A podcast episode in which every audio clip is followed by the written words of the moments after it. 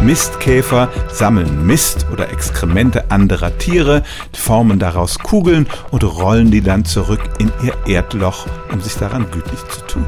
Es ist wichtig, dass so ein Käfer schnell auf einer möglichst geraden Linie zurück nach Hause findet und Forscher haben lange schon untersucht, wie orientieren sich diese Käfer. Andere Tiere orientieren sich an markanten Punkten in der Landschaft, aber der Mistkäfer tut das nicht. Tagsüber orientieren sich die Käfer an der Sonne, aber was tun sie nachts?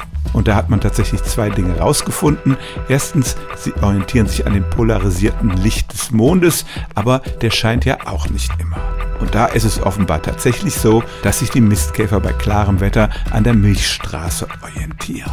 Die ist ja nicht gleichmäßig über den Himmel verteilt, sie ist im Süden heller als im Norden und deshalb kann die Intensität des Sternenlichts tatsächlich eine Orientierungshilfe sein. Wenn man bedenkt, dass das Gehirn eines Mistkäfers ungefähr so groß ist wie ein Mohnkorn, ist das wirklich ein Wunder der Natur, das bis jetzt noch nicht wirklich verstanden ist, aber Experimente haben tatsächlich gezeigt, dass diese kleinen Käfer sich am Sternenlicht orientieren können.